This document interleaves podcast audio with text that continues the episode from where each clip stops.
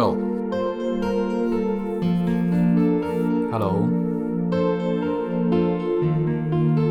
准备好了吗？欢迎收听 H 的第八种声音，Come on。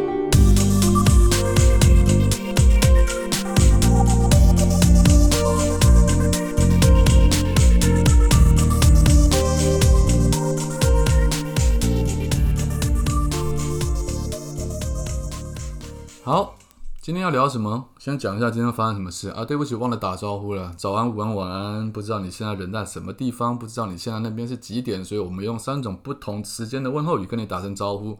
你好，今天要跟大家聊什么？应该先讲说今天我发生了什么事。我们昨天有提过说，现在我做 podcast 的感觉上就像是一个声音的记录日记，所以每天发生什么事，我觉得我可以录下来。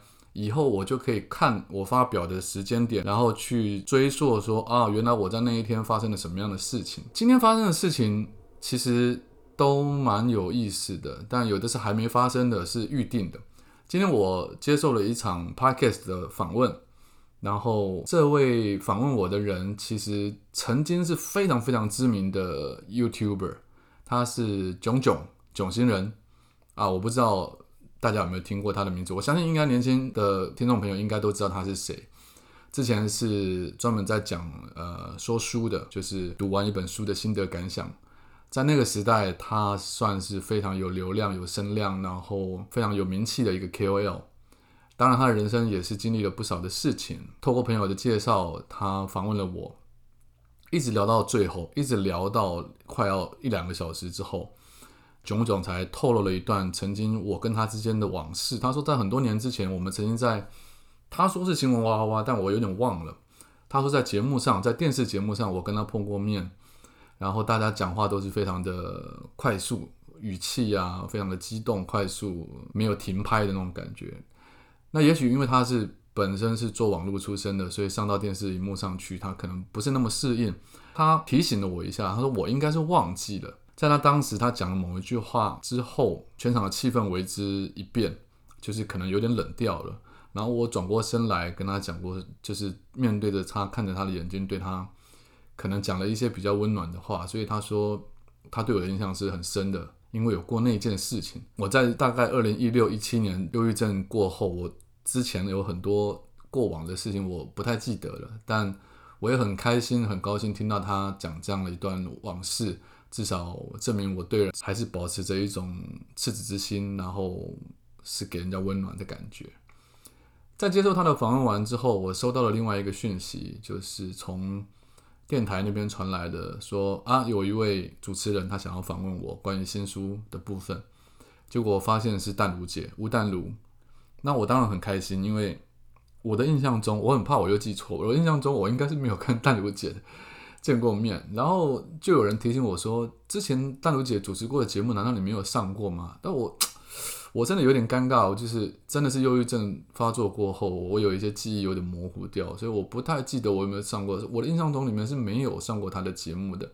但我今天想讲的另外一个点是，我很期待跟淡如姐碰面。我先不管每个人对她的评价是怎么样，这感觉很像是我在几年前第一次跟苦林哥。在节目里面碰面的时候的感受，或者是几年前我在节目里面第一次碰到吴若权、若权哥的感受，因为他们都是我从大概高中时期我就会阅读他们的书本的作家，有点像是可能你们现在有一些年轻的读者小时候看过我的书，然后一直看到我现在变变成比较年纪比较大，那我看着他们。其实，在当时候，淡如姐或者是若泉哥，我忘了若泉哥有没有写。他们有一个叫“西带蚊虫”的。后来我听苦林哥在描述那个过往的往事的时候，好像是苦林哥他把一群小说家组织起来，然后变成了一本专门在出小说的一本丛书，可能是皇冠出版社之类的，我忘记了。总之，淡如姐就是那一批人里面出来的，那里面还包括了张曼娟、曼娟老师，还有。有一位我非常非常印象深刻，他的小说真的是我超级喜欢，叫做陈嘉丽小姐。但我后来搜寻她，好像没有再继续出版，或者没有再继续创作。我觉得真的好可惜，因为她写的小说真的是我我认真要讲，就是虽然我也很喜欢淡如姐写的小说，那个时候，然后也很喜欢那个曼娟老师写的东西，然后若泉哥写的东西，苦林哥写的东西，我都非常喜欢。但那位陈嘉丽小姐写的小说，我真的真的，她是写短篇的，我真的忘不掉，而且给我的震撼超级强，我觉得我有受到很大的影响。她可能才出了一本还两本，就是她的创作。我觉得相当可惜哦，所以我今天有一点点感触，就想聊说，要知道就是像淡如姐，像她现在在不管是在呃演艺圈的位置，或者是说在出版社、出版界的这个位置，或者是在这整个社会里面的位置，我都觉得他已经达到了一个相当的高度，不管他的财力或者是他的名声，那这些这些事情是因为淡如姐很聪明吗？对我们不能否认，我我认为大如姐绝对是一个很聪明的人。如果你跟她聊过天，听过她讲话，她的反应之快，或者是学习能力之强，我相信那绝对是不是一般人的水准。但我也不认为绝对是聪明的人，他就可以达到一定的成功。所以我今天想聊的是说，我自己曾经有过的经验，我看过的人，我碰过的朋友，他们可能没有那么聪明。也许有时候我觉得我自己比较聪明，但是。到了人生的某一个阶段或某一个岁岁数，你会发现努力跟坚持其实会比天才还要强。进入今天主题了，在金庸小说里面，我个人最喜欢的角色是《笑傲江湖》里面的令狐冲，因为他那个很自我又不羁的个性最令人神往。当然，我自己觉得我自己有点像啊。然而，在众多的主角当中，最令人感到佩服的，应该是属于《射雕英雄传》里面的郭靖吧。如果你仔细看哦，金庸笔下的主角人物有别于另外一位大师古龙的写法。古龙笔下好像比如说楚留香啊，或者是小李飞刀里面的李寻欢啊、陆小凤等人物，他们都是一出场的时候就已经是富享盛名、功夫高卓，没有人可以体会得到说这些主角背后的辛苦，或者是他们到底是经历过什么事情，如何成为这么一这么厉害的一代大侠的过程。但金庸先生的书里面。对这个部分就会有很多很多的琢磨，像是杨过如何从一个不好的出身，一路上经历过正邪不分、离经叛道的遭遇，最后却成为了一代宗师。但杨过毕竟他是个绝顶聪明的人啦，或许就好像是楚香帅那样天赋异禀。而郭靖这个从蒙古来的笨小子，就真的让人家体会到说，努力跟坚持也有可能达到成功的境界。在《射雕英雄传》里面，金庸先生用了一些对比，例如杨康对比郭靖两个人，出自原是好朋友的两个家庭里面。然而杨康聪明，郭靖笨；杨康狡猾，郭靖善良的这种对比，在经过了长时间的江湖恩怨之后，两个人最后的下场截然不同。再来，金庸先生也将黄蓉与郭靖放在一起做了比较。事实上，就人格特质来说，黄蓉比较是属于杨康或杨过他们那一家人的习性。头脑灵活，为了达到目的愿意不择手段那种型。但是黄蓉在跟郭靖认识交往之后，这个女人就变成了郭靖大侠身边的郭夫人。这样的人生变化，其实如果你仔细想想，是很耐人寻味的。毕竟会耍小聪明的人不算聪明，坚持目标的人才算有智慧。我必须承认，在我人生的初期，甚至可以说在我母亲过世之前，我个人比较属于杨康。一派杨康一流的，对于从小做任何事情，我都觉得难度不高的。我要将一项技能、一件任务从不会到学会，从没有到有，我都认为很简单。但也因为如此，我常常在入门上手之后，我就开始停滞，因为我认为啊，我已经会了嘛，我应该要去继续去学另外的新的事情，这样才可以让更多人理解我的能力有多好。年纪轻的时候，我没有办法懂，因为看不到。看不到什么，我看不到所谓的坚持跟努力到的最后所产生的化学变化是什么。等到年纪稍长，你就会有机会看到身边有那么几位所谓的坚持到底的人，他们最后到了什么样的境界？讲一下往事。我从小学二年级的时候开始学习书法，一开始当然是不服输，我希望可以在班上拿到第一名。从颜真卿的帖子开始临摹，到了三四年级，我几乎是小学里面书法最强的人，代表学校出去比赛就是家常便饭。只不过可能是我的老师看穿了我的习性，他发现我对于练习颜真卿这种楷书的字体开始有了倦怠，于是老师开始要我练习行书。行书是介于楷书跟草书之间的字体，它没有草书那么潦草奔放，但是在笔画之间又不能够像楷书那么的拘泥，而是要有行云流水的笔意。现在回头来看，只能说我实在太幼稚了。一个小学生，你要怎么样体会什么叫行云流水？到头来我就变成鬼画符，而这条路我大概走到这里就被自己给局限住了。上国中之后，我参加过一次还是两次的书法比赛。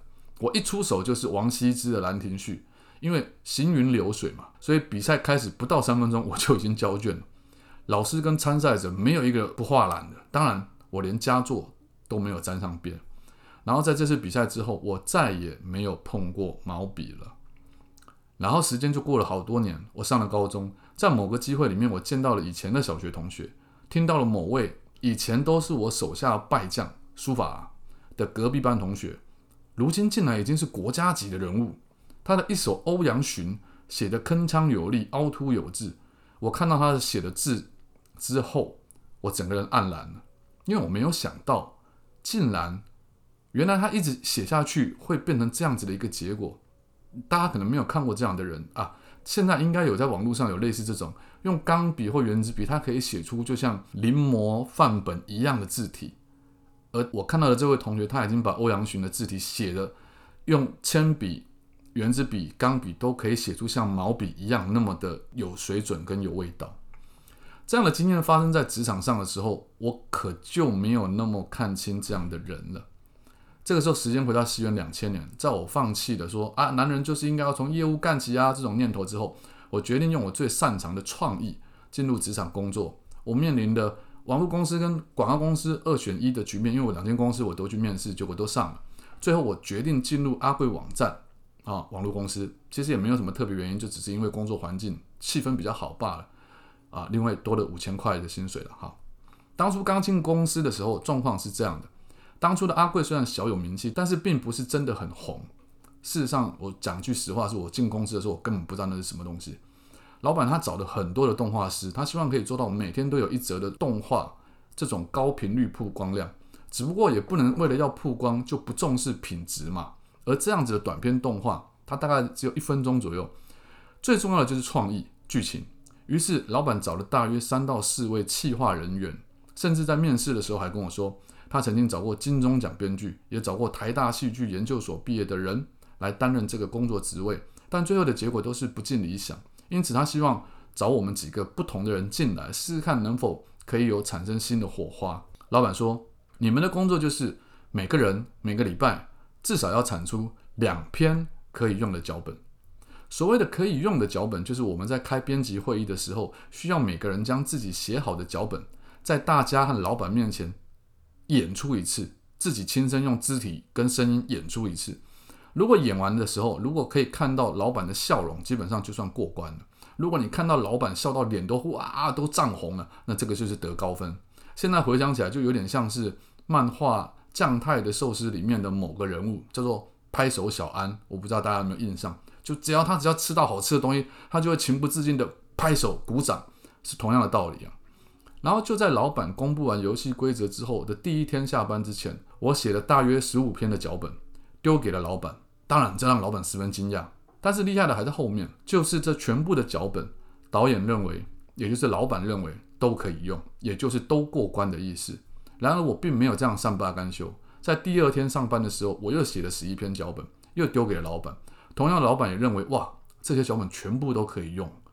可是这样一来，就给其他同事造成了很大的压力了。其中有一位从台中上来的同事，在事过境迁之后，他告诉我，他说。他在那个时候得到忧郁症，他去看了身心科。为什么？因为我的表现造成他非常非常大的压力。也因为这样呢，我很快就成为这些同事里面的主管，一路往上爬。但这个故事并不是要说我有多么突出，而是那一位得到忧郁症的同事他的故事。当公司里面的组织成型之后，我成为这个部门的主管。虽然我还是会继续写脚本，但是其他同事也还是会继续创作。经过编辑会议之后，选出来的故事送到动画师的手边，然后开始制作动画，接着上传到网页上。只要一两天，就会有超过百万人的点阅，就接着就会看到这则动画的评分以及留言。在这种情况下，其实压力最大的人是我，因为我是主管。当然，我自己的创作量多，品质也好，往往拿到高分或是高点阅率的作品都是出自我的笔下。可是呢，在经过了大约半年、一年之后，我发现那位刚刚提到了台中上来得过忧郁症的同事，他写的作品越来越好，甚至有那么一两次，他的作品点阅率登上了所有作品的冠军。那我心里面就不服输的心里起了很大的涟漪，我我有点惊讶到。可是同样的道理可以是用在他的身上，我相信。也适用在我自己的身上，也就是说，坚持跟努力可以胜过天才的话，那么原本是天才，再加上坚持跟努力，那是不是就会胜过原本不是天才但却坚持与努力的人？我没有办法分辨清楚谁是天才，谁不是天才，但我可以很清楚的知道我到底有没有坚持，有没有努力。时至今日，我继续在创作，我相信在这条路上，我做到了。当年那个写书法的小学生所没有做到的部分，回到了最前面讲的，我认为淡如姐、若泉哥或者苦林哥这些从我们年轻时代就已经知道他名字的知名作家，到现在这个时代，他们还是保持着一样的创作量，或者是一样的高知名度，或者是高声量，他们有他们坚持跟努力。绝对不是因为他们天才，我相信，我认为他们很聪明，我认为他们是天才，但我更相信，在这个天才的背后，他们有着比着常人更多的坚持跟努力。所以，如果现在在工作上你是遇到困境的话，也许你可以想想看，你是天才或者你不是天才，你是天才加上坚持与努力，或者你是天才没有坚持与努力，还是你不是天才，但是你有坚持与努力。就算你真的不是天才，相信我，你只要坚持跟努力，你一定可以有机会迎头赶上那些所谓天才，甚至超越他们。我就已经被超越很多很多了啊！我不是天才，嗯。OK，今天就讲到这边了。希望我今天讲的内容可以对你们的生活或情感或者内心里面有一点点那么启发。我就觉得我的工作，本来要讲死而无憾，太太严重了，就可以觉得我的工作是功德圆满了。希望很快的可以再次让你们听到我的声音。我是 H，如果你还不知道我是谁的话，到脸书或者 IG 上面搜寻作家 H，就可以更加理解我、了解我。搞不好你会更加的喜欢我。先这样，拜。